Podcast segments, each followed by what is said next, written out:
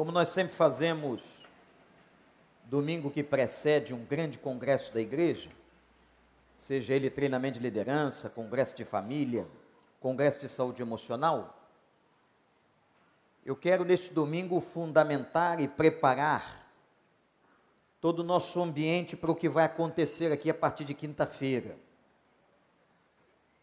E vou fazer uma afirmação que eu tenho certeza que vocês concordam comigo. Nunca vimos tantas pessoas adoecidas emocionalmente como vemos hoje. Verdade ou não?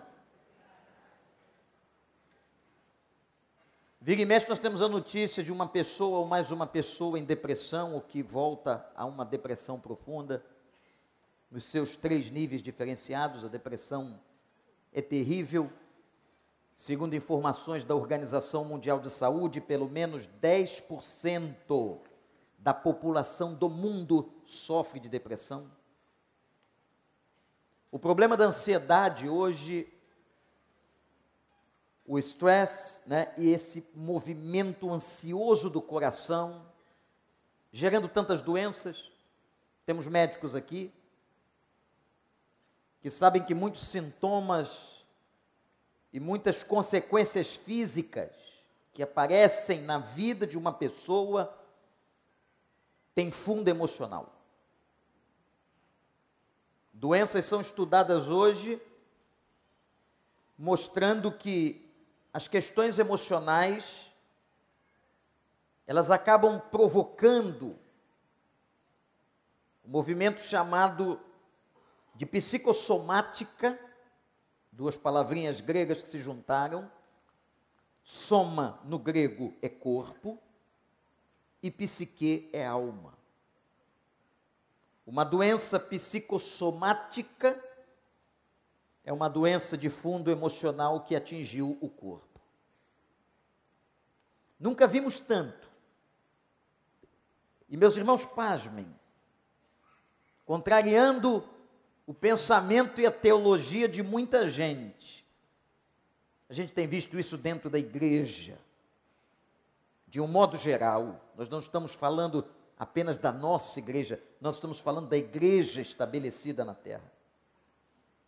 Quanta gente machucada, quanta gente ferida, quanta gente precisando de ajuda, e esse ministério que alguns anos implantamos aqui do Celebrando a Recuperação, não é apenas um ministério que vai tratar de dependência química, mas temos tratado alguns comportamentos nossos que acabam se tornando tão doentios e maléficos da nossa vida que precisam de atenção.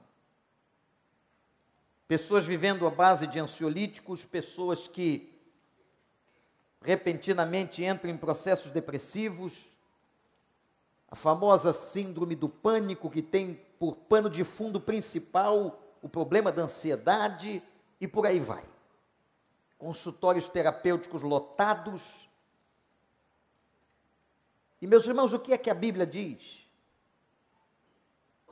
Qual seria o caminho de cura dessas questões? E por que que isto acontece? Nós, por muito tempo, a psicologia é, de alguma forma, uma ciência recente, uma ciência nova. Mas o que é que a Bíblia nos ensina como tratamos e como devemos tratar esses assuntos que estão dentro da igreja? Por isso que vamos fazer este congresso. E é impressionante como a Bíblia, este livro fantástico de Deus, se preocupa com o ser humano em todos os seus níveis, em todas as suas esferas de existência. Por muito tempo a gente se preocupava apenas com a doença física, mas hoje nós sabemos que muita coisa começa na cabeça começa nas emoções. Há um salmo no meio do saltério, que é um salmo muito interessante, o salmo de número 137. que eu queria ler com vocês. Explicar o contexto deste salmo e pelo menos alguns movimentos que o salmo nos ensina do que podemos fazer por nós no campo emocional.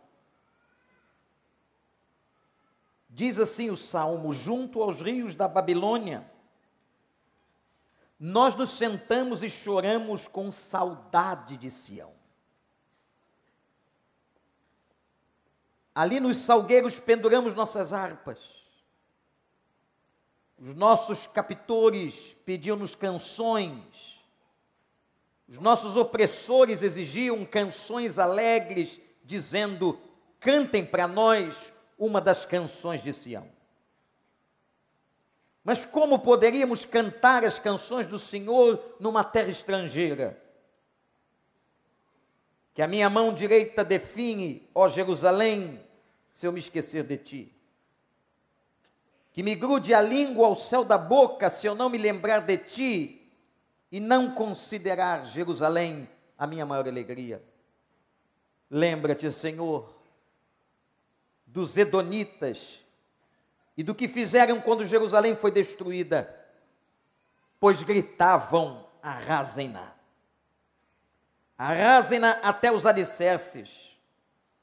Ó oh, cidade de Babilônia, destinada à destruição, feliz é aquele que lhe destruir ou lhe retribuir o mal que você nos fez. Feliz aquele que pegar os seus filhos e os despedaçar contra a rocha. Que coisa violenta. Que salmo agressivo. Mas é interessante que no início do salmo, o salmista descreve como se num inventário emocional ele descreve a situação da alma dele. Acompanhe comigo.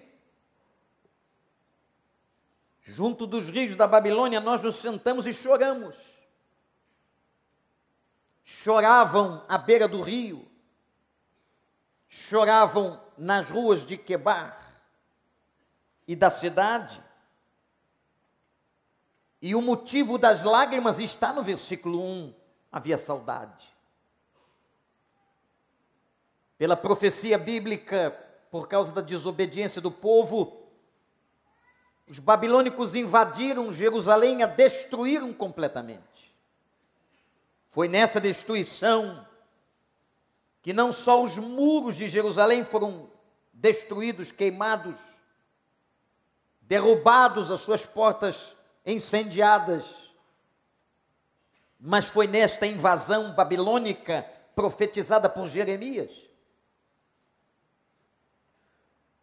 que o povo se dispersou e foi levado ao cativeiro e o templo fora destruído. O texto de Esdras, que há pouco li, precedendo o momento de oferta, era o texto da reconstrução. Mas a destruição aconteceu aqui. Quando o exército da Babilônia, poderoso exército à época, invade Jerusalém e a destrói completamente. Deus permitiu Deus permitiu nos seus caminhos de sabedoria, que nós não entendemos, na sua soberania, porque o povo estava em pecado.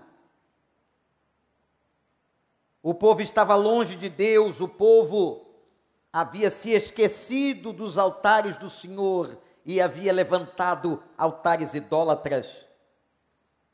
Jeremias foi um profeta que chorava pregava e profetizava, clamando ao povo que voltasse, mas o povo não ouviu, os governantes não ouviram. E então Deus, tem determinados momentos da vida que Deus não tem outra maneira de agir a não ser com juízo, com a mão pesada do Senhor, e assim ele agiu. Deixou os babilônicos entrar em Jerusalém fazendo uma ruaça Muitos foram mortos, outros levados à escravidão.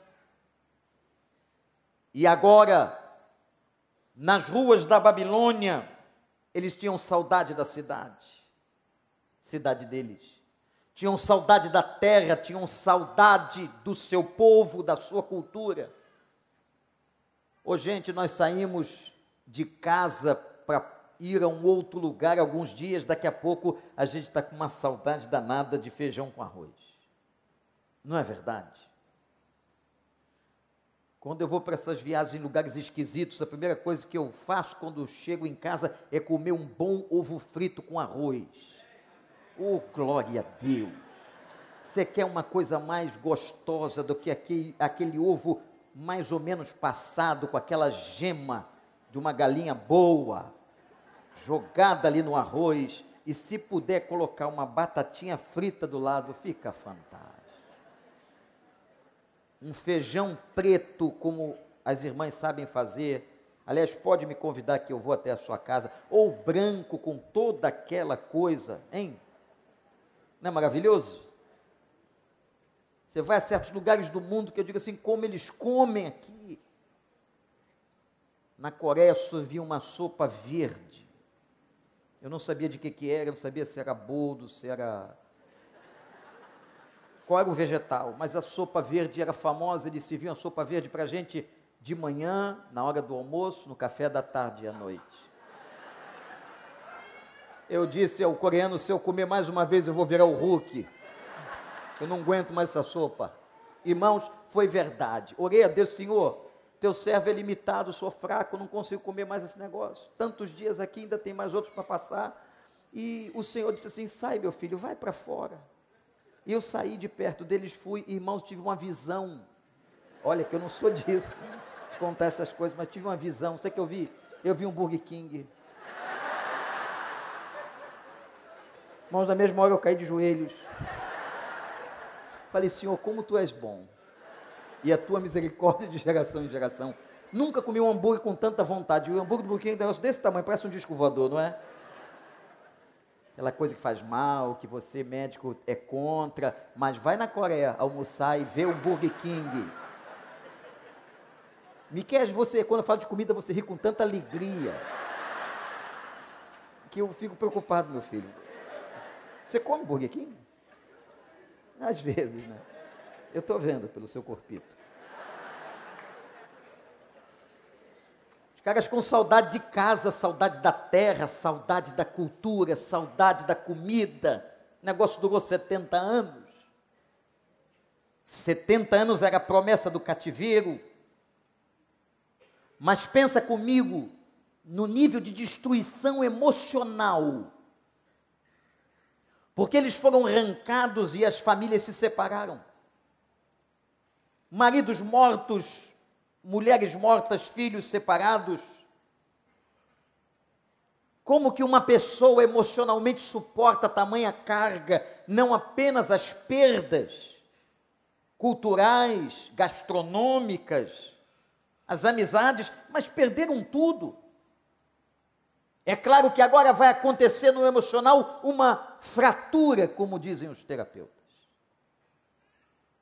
Uma fratura emocional uma fragmentação da emoção.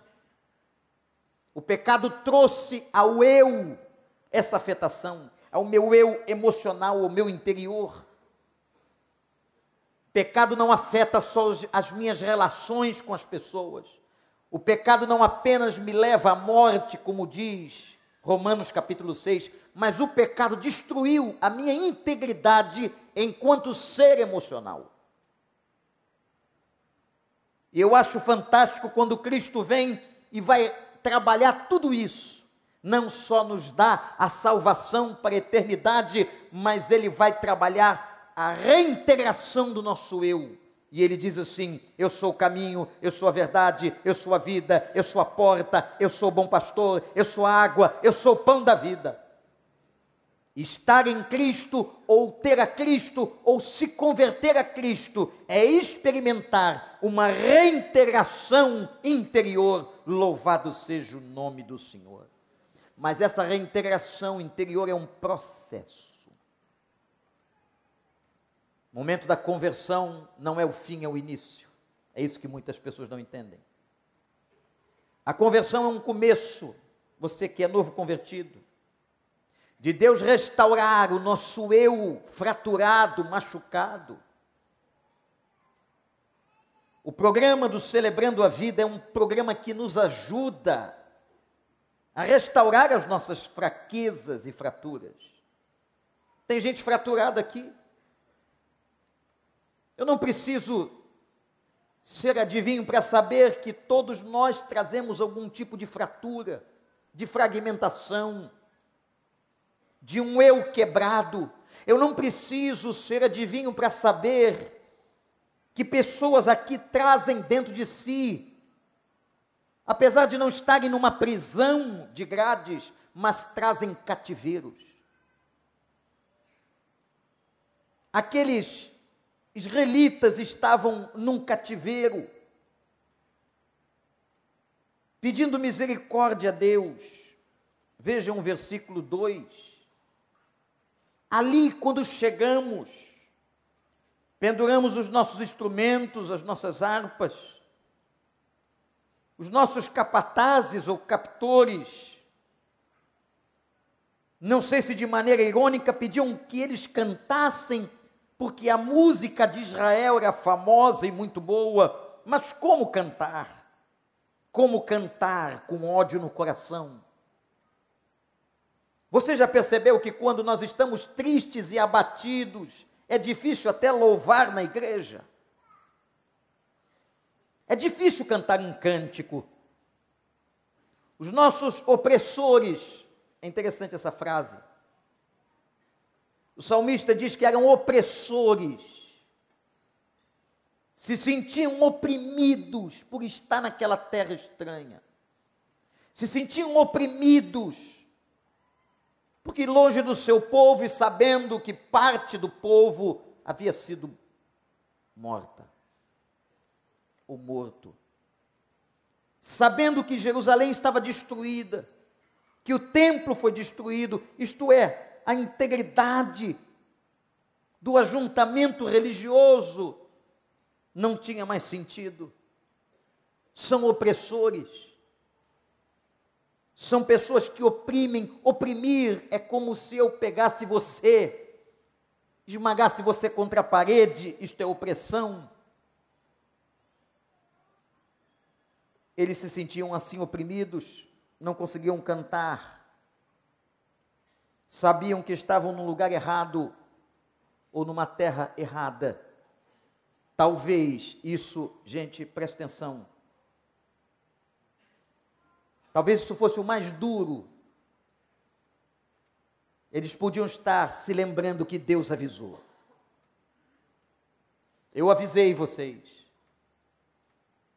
Deus repreendeu, Deus mandou profetas Deus advertiu, aliás, Deus faz isso com a gente.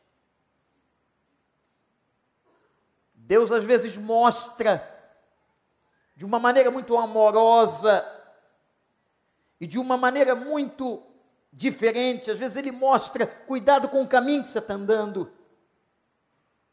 Cuidado com esse trajeto, porque isso pode te levar à morte, à destruição. Meu irmão, minha irmã, eu não sei o que o Espírito te fala hoje pela manhã, mas preste muita atenção nos caminhos que você tem andado.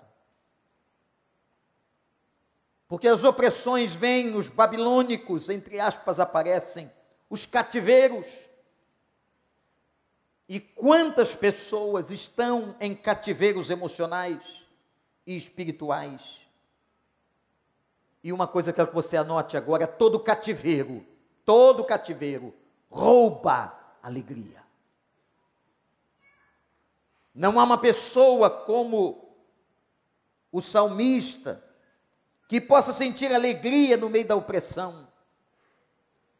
Quem é que pode cantar deprimido,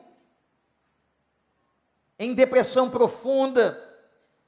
Até alguma força traz à igreja, mas a sua língua se apegou ao céu da boca, como diz o texto, porque a tristeza, a desesperança tomou conta do coração. E é nesta hora, irmãos, que aqui eu faço uma advertência importante a todos nós. Quando Paulo, escrevendo a sua carta aos Efésios e falando sobre a armadura de Deus, ele, depois de expor toda a armadura de Deus na vida de um crente, ele diz: façam isso e reguem tudo com oração, para que possais resistir no dia mal. O dia mal sempre chega. O dia mal, o dia mais difícil, o dia da crise, o dia em que nós não estávamos esperando. Nós temos que estar preparados para o dia mal. E é nesse momento do dia mal, em que a depressão tomou conta, em que a ansiedade é muito grande, em que o pânico chega, é nesse momento dia mal que Satanás vem com toda a força para entrar na brecha. Para entrar na brecha e jogar sobre a nossa mente, porque não esqueça, meu irmão, minha irmã, o maior campo de batalha que nós temos é a mente. E ele vem para jogar na nossa mente tudo aquilo que não é de Deus. Para dizer a você que você não vale nada, que você não vai conseguir, que você está perdido, para lançar em rosto, inclusive, os seus pecados. São nessas brechas emocionais são nesses momentos que Paulo adverte e o chama de dia mau, que Satanás vem com toda fúria e toda força. E vem para matar, e vem para roubar, e vem para destruir. É como se ele tivesse uma gana na sua vida e na sua casa. Mas agora vem a grande pergunta: o que fazer, pastor? Quando eu me sinto acuado, como os israelitas se sentiram na Babilônia, quando eu me sinto oprimido, quando eu me sinto ferido, quando a fratura emocional chegou no coração, o que fazer? Esse é o grande ponto da questão. Como é que eles caminhavam para a cura. Como seria possível aquela época, onde não haviam os terapeutas especializados, os coaches? Como fariam? E este salmo traz para nós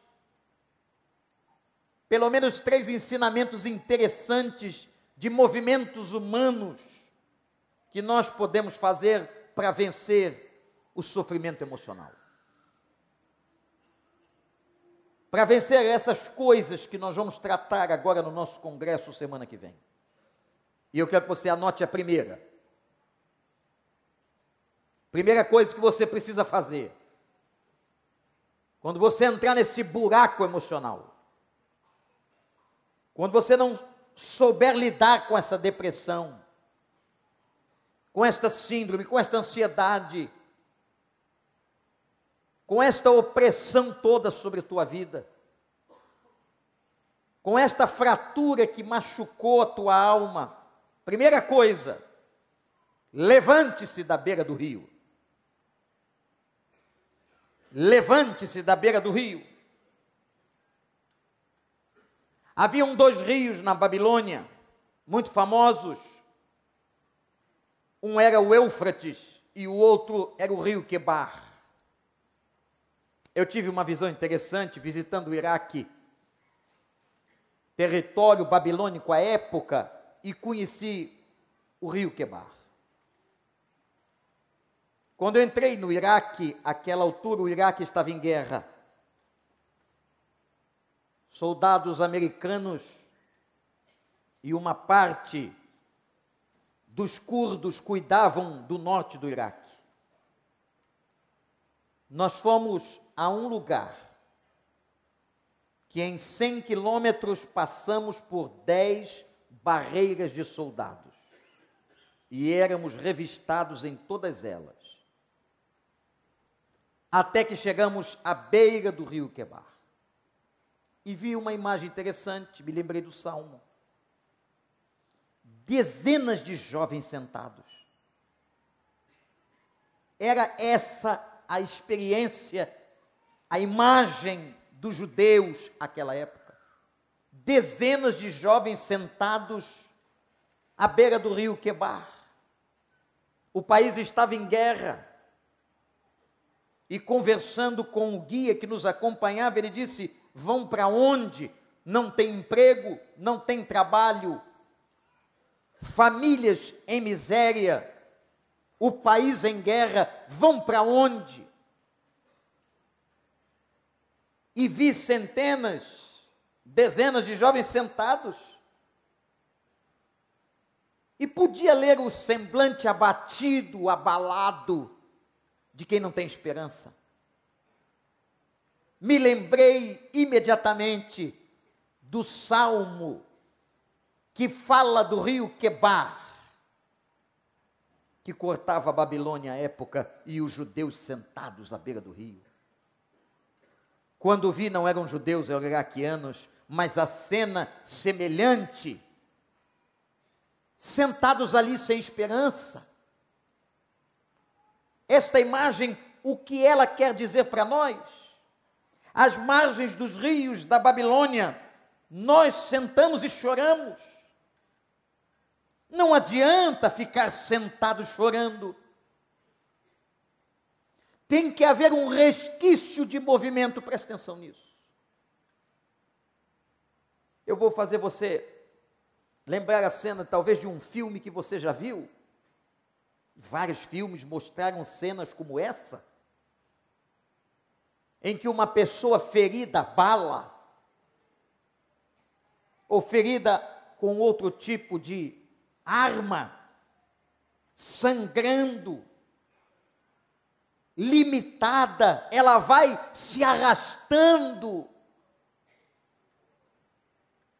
Ela vai se arrastando até que ela encontre ou alguém, ou um lugar em que ela possa encontrar esperança. Essa é a imagem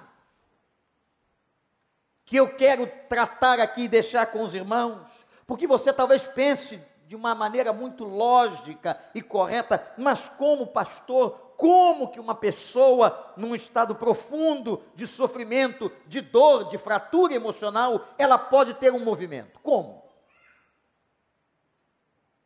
Como se ela não consegue nem sair de casa naquela depressão severa? Como se ela não consegue ter alegria? Como se ela não consegue cantar na igreja? Como se os ouvidos estão tapados para ouvir a pregação? Como que ela vai sair disso? Eu quero dizer a você que a maneira é se levantar e ir arrastando-se, arrastando-se no último fôlego, no último esforço, para você poder salvar a sua própria vida ou levar a Deus as migalhas que restaram, levar a Deus o corpo fraturado, levar a Deus aquilo que resta, levar a Deus o seu sofrimento, mas uma coisa eu tenho certeza, meus irmãos e minhas irmãs, o que não dá é para ficar parado, sentado, esperando a morte na beira do rio. Em nome de Jesus. Em nome de Jesus, que você busque todas as últimas, últimas forças que lhe restam nesse problema, nessa opressão, e vai se arrastando diante do trono da graça, porque eu tenho certeza que o socorro vem do céu. Vai se arrastando como um soldado ferido, vai se arrastando e vai chorando. Deus sabe disso, porque Deus sabia quanta tristeza havia no coração Deus sabia que eles tinham perdido a alegria, mas não dá para a gente ficar parado. Levantar. Quando o salmo diz assim, que eles estavam sentados. O levantar é um movimento antagônico e necessário. Para que nós busquemos em Deus a cura das fraturas da nossa vida, das fraturas da sua casa, das decepções que nós sofremos, dos traumas e das mágoas pelas quais passamos. Levanta-te, meu irmão, levanta-te. Quando chega ao gabinete pastoral uma pessoa sem esperança, sem força, e diz: Pastor, eu não consigo nem mais vir à igreja. O que eu digo a ela, repito aqui, eu digo: venha a si mesmo, venha sem vontade. Venha sem você querer venha sangrando, venha machucada, porque eu tenho certeza que no movimento do rebuliço do Espírito de Deus, no meio do seu povo, você será atingida pela graça. Aleluia. Você será atingida pela bondade de Deus. Agora, se você continuar no teu quarto, no escuro do teu quarto, na força da depressão, debaixo da opressão, a tua língua presa ao paladar ou ao céu da boca, você não conseguirá fazer nada. Levante-se, venha se arrastando, vá ao altar se arrastando, porque Deus te honrará. Porque Deus sabe como a gente está se arrastando. Você pensa que Deus está alheio? Não está, não. Aqueles médicos fisioterapeutas que vão botar uma pessoa que teve acidente vascular cerebral ou com alguma deficiência. Já presenciou? As pessoas com dificuldades motoras, emperramentos cerebrais, e eles dizem: vem, vem, vem. E a pessoa, para se levantar da cadeira de rodas ou para tentar fazer algum movimento, é difícil tem que ser se arrastando. E às vezes que eu já vi uma imagem daquela, eu imagino o nosso Deus querendo nos restaurar, nos recuperar das fraturas. Ele chega para nós com muito amor, com muita vontade, dizendo: essa parte é tua, você tem que querer, vem, vem se arrastando, eu estou vendo você, e se você for tombar, eu te seguro. É isso que o médico faz. Se você tombar, eu te seguro. Vem. Vem. Ou como uma criança que começa a andar. E o pai, para lhe dar segurança, diz: vai, você tem que ter autonomia. Fique em pé. O que não funciona, gente, é ficarmos sentados na beira do rio. Porque sentados na beira do rio, dali virá a morte, dali virá movimentos piores de destruição, dali virá aplacamento completo da sua vida. Não! A ordem do Senhor nesta manhã, preparando-nos para este movimento que vamos ter aqui, é: levante-se da beira do rio, em nome do Senhor dos Exércitos. Segunda coisa, você precisa tirar as harpas dos salgueiros. Levantar é um movimento, retirar as harpas é outro. O que eram os salgueiros e o que significavam as harpas para os judeus? Isso é importante. Os salgueiros eram árvores daquelas planícies quentes do Iraque. Só que as harpas, na música em Israel, pastor Miqueias, irmãos musicistas, as harpas eram instrumentos que produziam e convocados para canções alegres. Entenderam o que aconteceu? Se eles penduram as harpas nas árvores, é porque tudo o que significava ou simbolizava alegria estava pendurado nas árvores.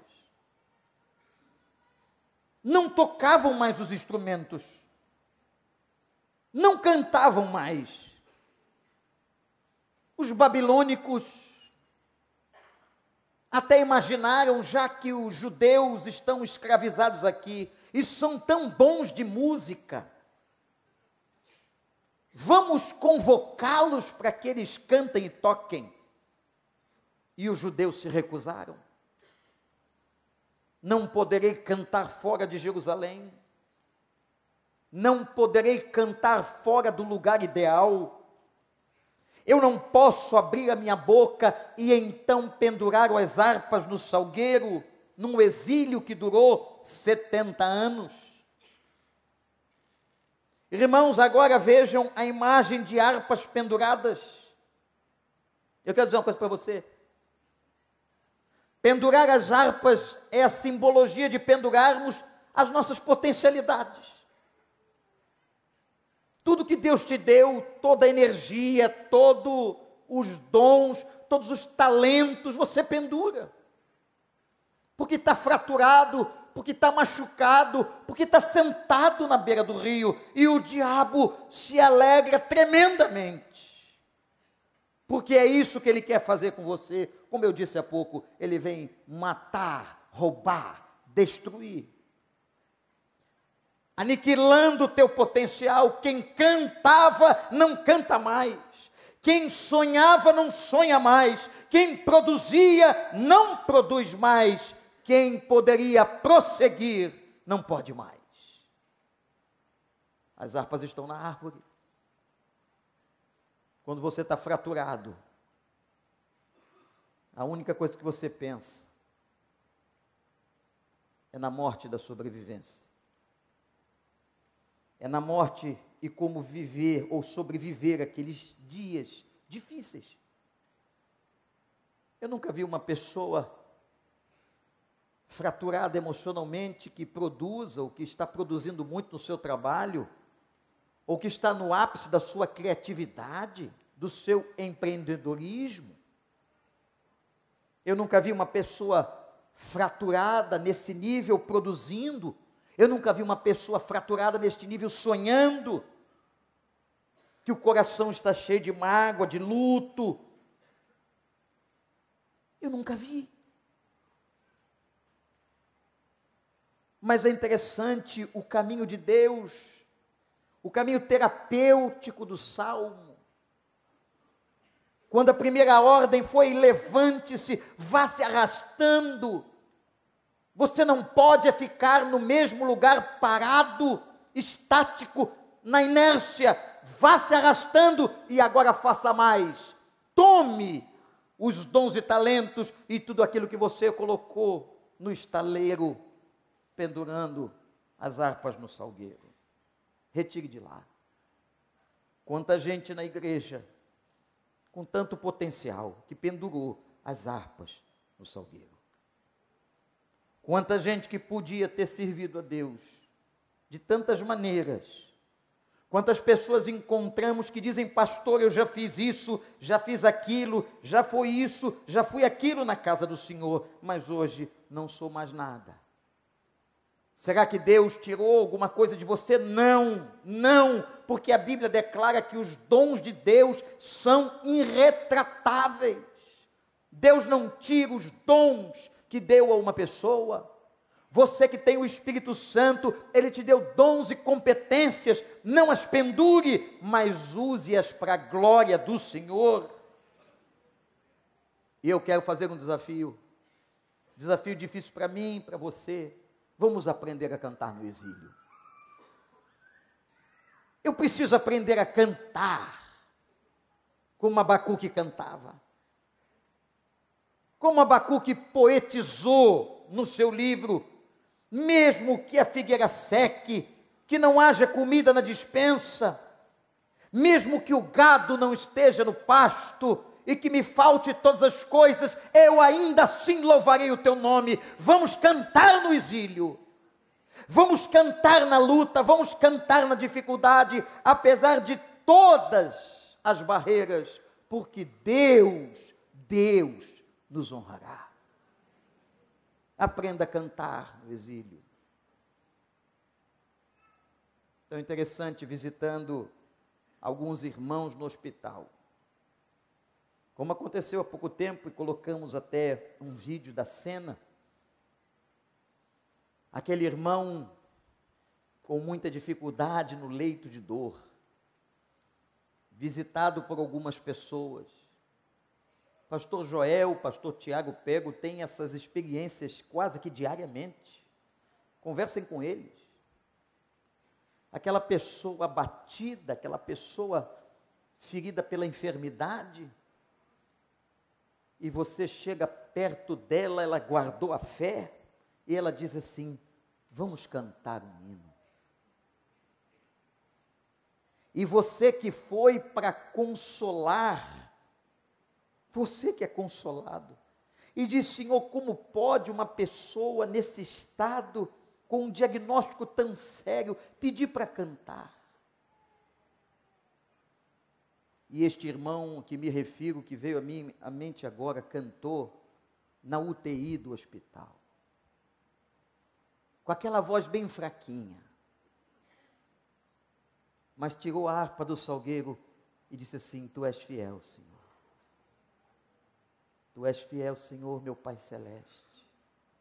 Pleno poder aos teus filhos darás. E foi cantando e eu disse, Senhor, que nós aprendamos a cantar na hora do exílio. Como é fácil, irmãos da adoração, cantar. É muito fácil cantar com emprego garantido, com a conta bancária em dia. Não precisa nem estar tá sobrando, porque hoje está difícil, mas está em dia já está bom. Dívida paga, saúde, o Fusquinha funciona, está tudo certo. Aí é fácil cantar.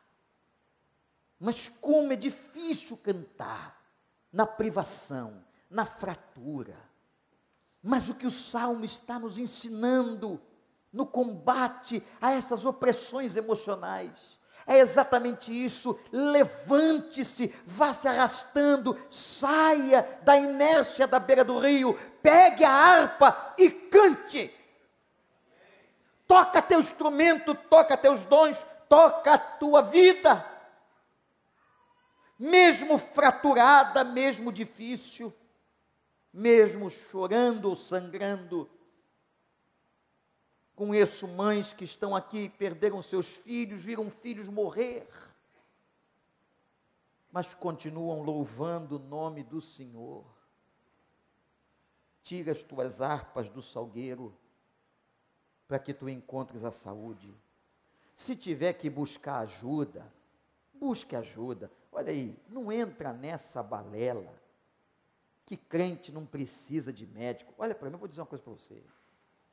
A medicina, a arquitetura, a engenharia, o direito, as ciências, sejam em que área for, elas são bênção de Deus para a vida da existência humana. Você vai construir uma casa, chama quem entende para calcular. Você está passando uma aflição, Deus deixou alguém descobrir uma vacina, graças a Deus, isso é bênção do Senhor. Mas tem um outro evangelho sendo pregado por aí, em que pessoas até dizem a outros: olha, crente que é crente não vai ao médico. Que coisa absurda e satânica.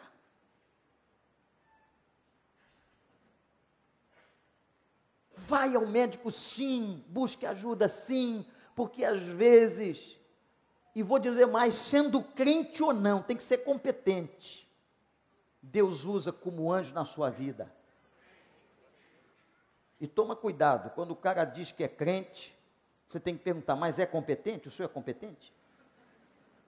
Tem muito crente matando gente. E tem muito médico que não conhece a palavra ainda, mas que está fazendo um belíssimo trabalho. Então não ouve esses caras, não. Glorifique a Deus pela bênção da ciência. E se tem alguém aqui que está duvidando de mim, do que eu estou dizendo, eu vou pedir a Deus que no dia que tu for no dentista, anestesia não pegue. Você vai ver o quanto a ciência é uma benção. E quando o cara vem com aquele instrumento, buticão, né? Negócio de vai, abre a boca, muito maior do que a sua boca. Você tem que dizer: vem, vem em nome de Jesus, vem. que depois ele vai penetrar no teu canal. Ah, aí você vai ver, e ele penetra, e ele monta em cima de você, e ele fica assim, ó, hum, hum, hum, para matar a tua enervatura, para tu não sentir dor. Quando ele vem com aquele negócio chamado anestesia, para fazer uma cirurgia, fazer o que for, tu tem que, Senhor, aleluia, louvado seja o teu nome, eu não sei nem quem inventou, mas que bênção. Outro dia vi um irmão glorificando a Deus pela invenção do ar-condicionado, eu nunca tinha pensado nisso. Mas é bom mesmo o negócio. Foi você? Foi o pastor Daniel, de sua, igual não sei o quê. Toma vários banhos por dia assim, eu espero. Mas quem inventou esse negócio, gente, não tinha isso, graças a Deus. Papai, o senhor precisa do médico. Eu não acredito. Ou Deus cura, ou tá bom. Papai, o senhor precisa do médico. Não vou. Papai, o senhor precisa do médico vou lhe levar a força. Aí a filha passou para né, agir com mais energia. Tá bom, vou porque você quer. Chega lá no médico, diz ao médico com toda delicadeza: Olha isso, doutor Davi, eu não acredito no senhor. Não acredito na medicina nem nos seus remédios. Ou Deus cura ou não cura. Mas o senhor não acredita que eu posso ser usado por Deus, que Deus pode ter inventado o Cebion para ajudar a gripe? O senhor não acredita nisso, não? Não. Não acredito. Mas o senhor faz o seguinte: o senhor faz uns exames. Não precisa acreditar em mim, não, só faz o exame. O cara foi, fez o exame e voltou. Velho teimoso esse. Teimoso. Quando ele entrou com os exames prontos, 30 dias, disse assim: Sabe que eu não acredito no senhor? Olha que cara educado, crente fino, fino, um crente fino. Não acredito no senhor, não acredito na ciência, não acredito na medicina, não acredito em nada. Mas eu trouxe os exames. O médico pegou e disse assim: É, o senhor agora tem que cuidar, porque o senhor está com uma diabetes altíssima. O velho riu e disse: ah, Meu amigo, doutor, o diabo não pôde comigo, não é a mulher dele que vai me destruir. Foi nesse dia que se descobriu que a diabetes é mulher do diabo, eu não sabia. O que aconteceu? O velho não obedeceu, morreu. Pouco tempo depois. Quer morrer? Morre. Agora, Deus está te dando alternativas, Deus coloca pessoas, Deus dá acessos. Gente, louvado seja o nome do Senhor pela ciência e por aquilo que Deus deixou o homem descobrir. Amém ou não? E se chegar alguém para você, olha, não toma não que não é de Deus, não vai não que não é de Deus, terapeuta do diabo, manda ele para algum lugar biblicamente. Vai para Babilônia, vai para onde você quiser É, Babilônia, é. Babilônia, querido. Levanta da beira do rio. Levanta, pega as harpas que você pendurou no salgueiro, vai se arrastando. Terceiro, para terminar. Tinha um negócio que ele podia fazer também. Hum. Você já viu o coração? Veja como esse salmista é gente boa. Lê comigo. Senhor, ele está orando.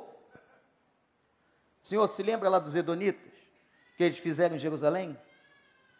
Quando os babilônicos, leia o livro de Reis, segunda Reis 25, quando os babilônicos invadiram Jerusalém, destruíram tudo, os Edonitas, um povo, entrou ali e eles gritavam uns para os outros: vamos arrasar o que resta. Arrasai, arrasai, arrasai, vamos arrasar. A cidade já estava arrasada. Mas os edonitas entraram na onda dos babilônicos depois da destruição e foram destruindo. Se o senhor se lembra, o cara está orando. Olha o que, que ele diz aqui. Eles gritavam: arrasem-na. Arrasemos a cidade até os alicerces, cidade da Babilônia destinada à destruição. Agora, olha, olha o pedido de oração dele e olha o que, que ele diz. Feliz aquele que pegar teus filhos, aqui é uma referência às crianças, e jogar com a cabeça das crianças nas pedras. O salmista, gente boa, vingativo, ruim. O que tinha no coração dele? É o que tem no coração de toda pessoa que está nesse nível de dor. nesse nível de ressentimento. Sabe o que tinha? Mágoa. Uma das maiores produtoras de doença na vida e no corpo humano, mágoa. Ressentimento. E olha que ele tinha razão, hein? Quando alguém te faz mal, tu quer por muito menos fazer isso. Me traiu, me roubou, vai bater com o carro, vai ficar doente. E se a pessoa tiver qualquer coisa, você ainda determina o juízo diz assim: tá vendo? Olha lá, fez comigo, está pagando. Você se sente no lugar de juiz, de julgador. Ainda lambe os beiços com o sofrimento do outro. E diz aquela frasezinha que a Bíblia diz, fala para a gente não dizer, bem feito. Já falou isso alguma vez? Eu sei que você não, mas tem gente por aí que fala, bem feito. E se não fala, não adianta, sente. E esse negócio de Deus é complicado porque ele vai lá no coração da pessoa. Você está com aquela cara, coitado, mas lá dentro está bem feito. Senhor, que alegria! Ele perdeu aquele emprego. Ele bateu aquele carro, está hipotecando a casa. Louvado seja o nome do Senhor. Gente ruim, como eu e você. A mágoa transbordava. A mágoa adoecia, a mágoa paralisava. Ódio pelos filhos de Edom, ódio pelos filhos de Babilônia. Senhor, eu quero me vingar, destrua os seus filhos e as crianças. Por que, que isso está na Bíblia? Como que a Bíblia, um livro desses, deixa uma pessoa com esse nível de ódio aparecer dizendo isso? Por uma razão porque a Bíblia é o livro mais transparente sobre a nossa alma.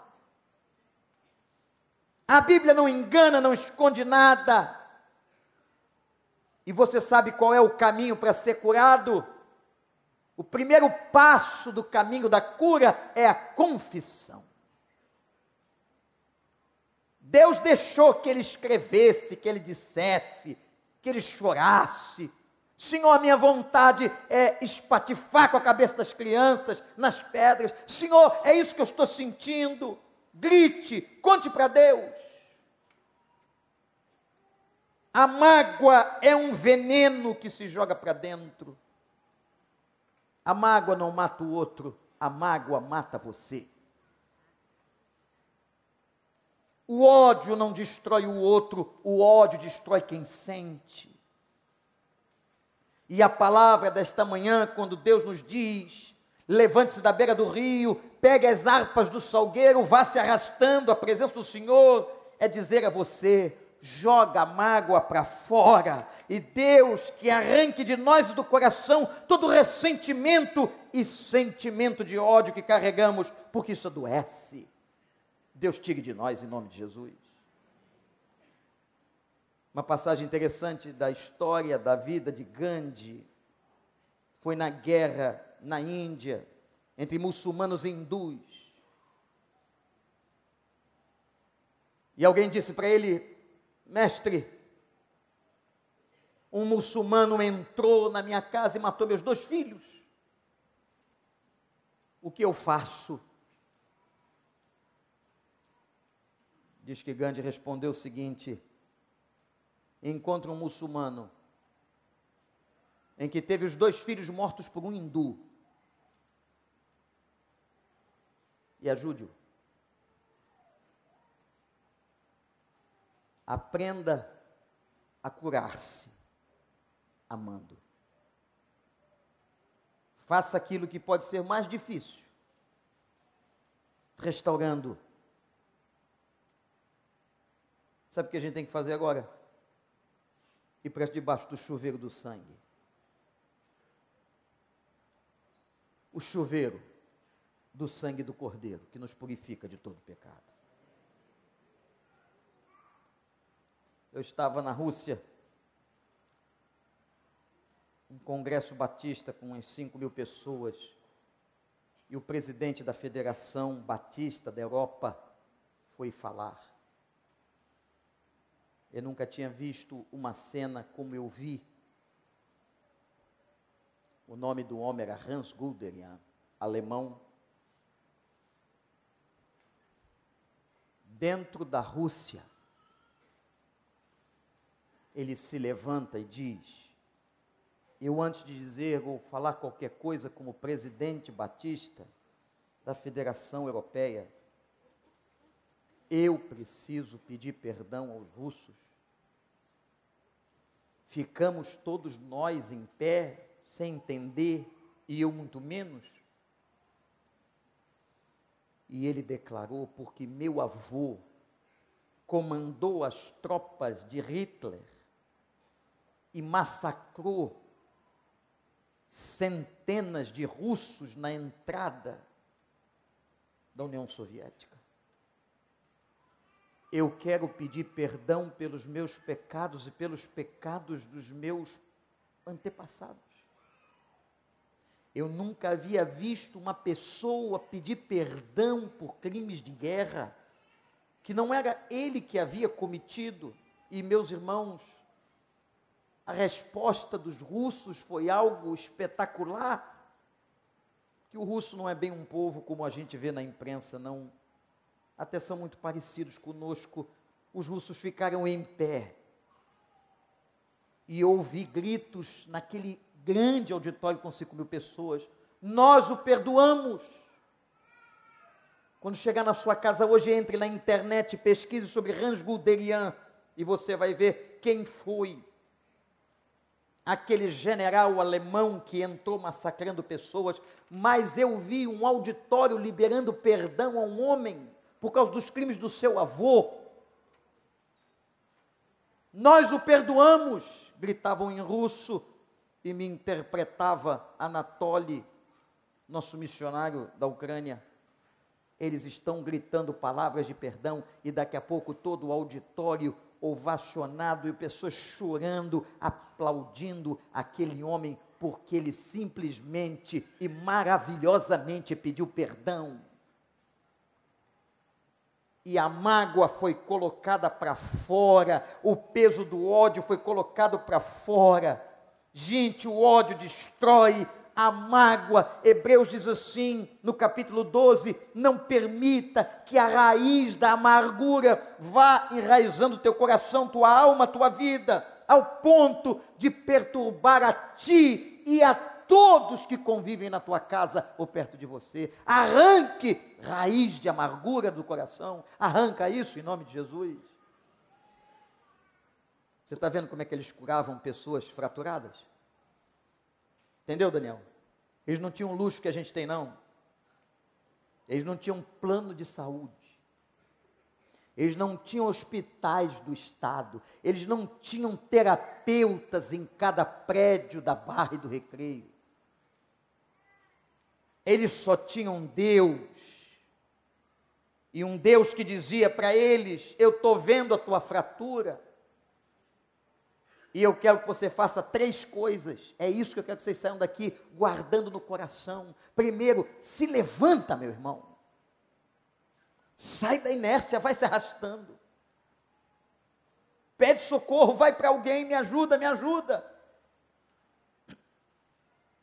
Segundo, tira essas harpas do salgueiro. Abre a boca para cantar, mesmo sem vontade vai usar o que Deus te deu. Você é uma pessoa tão rica, tão valiosa de dons e talentos. Você é uma pessoa tão importante aos olhos do Senhor. Quando Deus olhou para Saulo, lá em Tarso, ele não viu um assassino, ele viu um missionário. Quando Deus olha para a gente, Ele não vê a nossa podridão, Ele vê o potencial que a gente tem para ser uma bênção. Você é uma bênção aos olhos do Senhor, não pendure as tuas harpas. No sentimento, agora é como se eu imaginasse Deus chorando. Ouvi isso de Anne Graham uma vez, num congresso em Amsterdã, ela dizendo que Deus estava chorando quando disse a Isaías: A quem enviarei Isaías? Porque Deus não violenta as decisões da gente. Quer ficar sentado? Vai, vai ficar. Quer pendurar as harpas? Vai pendurar. E Annie Grant dizia assim: Deus estava chorando. Quem enviarei? Quem vai por nós? Quem vai pregar? Quem vai anunciar às nações a verdade? E aí Isaías, purificado e consciente, disse: Senhor, eis-me aqui, me envia, Senhor. É isso que você tem que fazer agora. Levanta da beira do rio, pega essa harpa que Deus te deu, essa harpa que você toca bem. Eu não sei qual é a tua harpa. Sei lá se é um escritório de advocacia, se é um consultório de psicologia, de médico, se é um ministério da palavra, se é uma célula. Eu não sei qual é a harpa que está na tua mão, mas toca essa harpa toca essa harpa, toca essa harpa, toca essa harpa, em nome do Senhor Jesus, toca, toca essa harpa, não silencia, toca a harpa, levanta, toca a harpa, e tira, e diz assim, numa decisão de Deus, diz assim: Eu declino agora de toda mágoa, ódio e ressentimento. Eu faço como Hans Guderian fez, eu faço como Jesus ensinou eu agora quero deixar essa pessoa aqui, essa pessoa que me magoou, essa pessoa que me feriu, essa pessoa que eu carrego tanto tempo, ressentimento. Eu não quero carregar isso não, sabe por que isso adoece? Já tem tanto problema na vida, eu vou ficar carregando os outros? Eu me lembro de um pastor que estava com raiva do outro. O quê? É, fica tranquilo que isso acontece. E ele tinha acabado de casar amava a esposa, aquele carinho, aquele cuidado. E aí ele veio. Eu tenho uma maneira, às vezes, de, de tratar os assuntos um pouco objetiva. E ele veio para mim e disse assim: Pastor, o que, que eu faço? Eu não me esqueço do fulano. A maldade que ele me fez, aquilo que. Falei, fica tranquilo. Deixa, pensa uma coisa comigo: você casou, não foi? Você já pensou você, tua mulher e ele na cama toda noite? Ele olhou para mim e disse: O que, pastor? É. Quando a gente odeia alguém, a gente leva junto. Acorda com a pessoa, dorme com a pessoa. Já pensou, você, recém-casado, uma mulher tão bonita, com esse cara na tua cama, ele, eu perdoo agora em nome de Jesus. Na minha cama esse cara não vai ficar.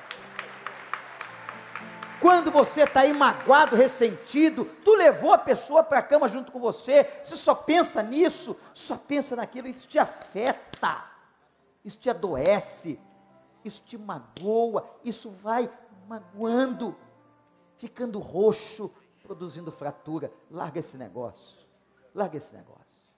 Levanta da beira do rio. Vamos ficar em pé, igreja? Você quer ficar em pé? Levanta da beira do rio. Feche os teus olhos agora.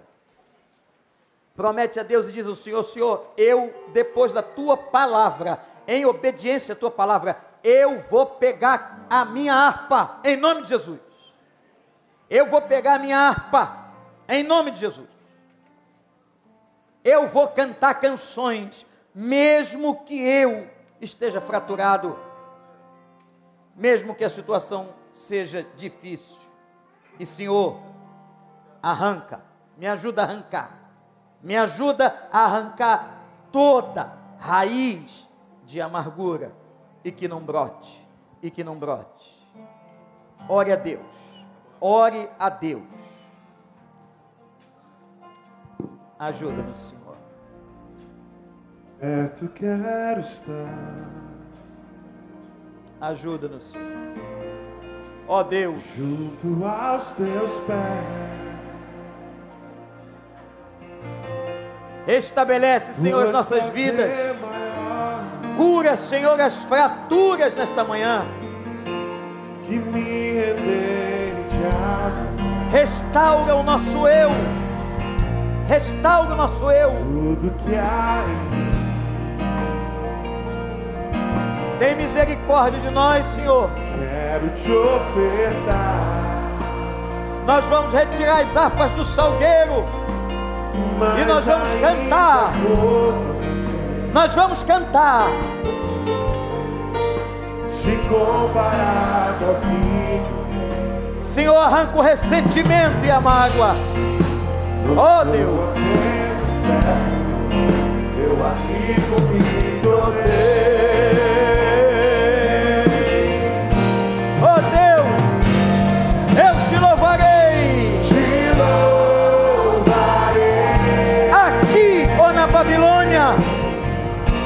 Não importam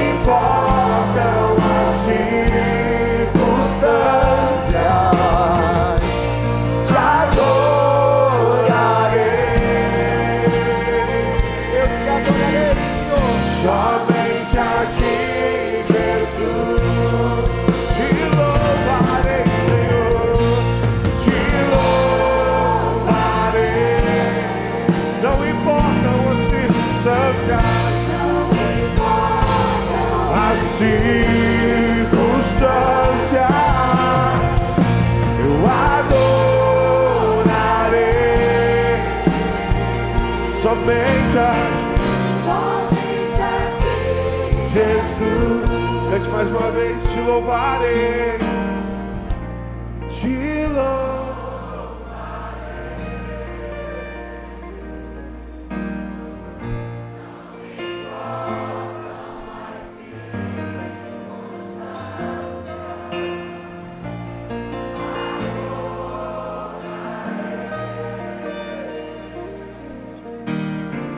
Somente a ti, Jesus.